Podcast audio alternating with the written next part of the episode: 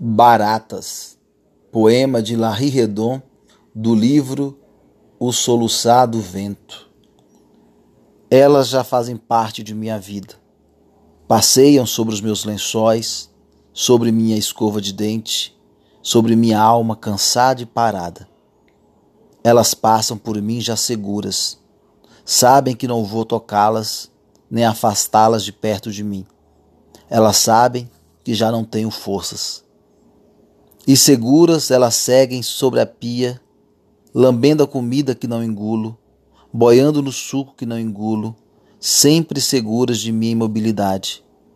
E juntos sabemos quem somos.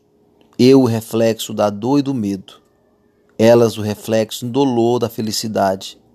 Por isso elas são seguras e eu frágil.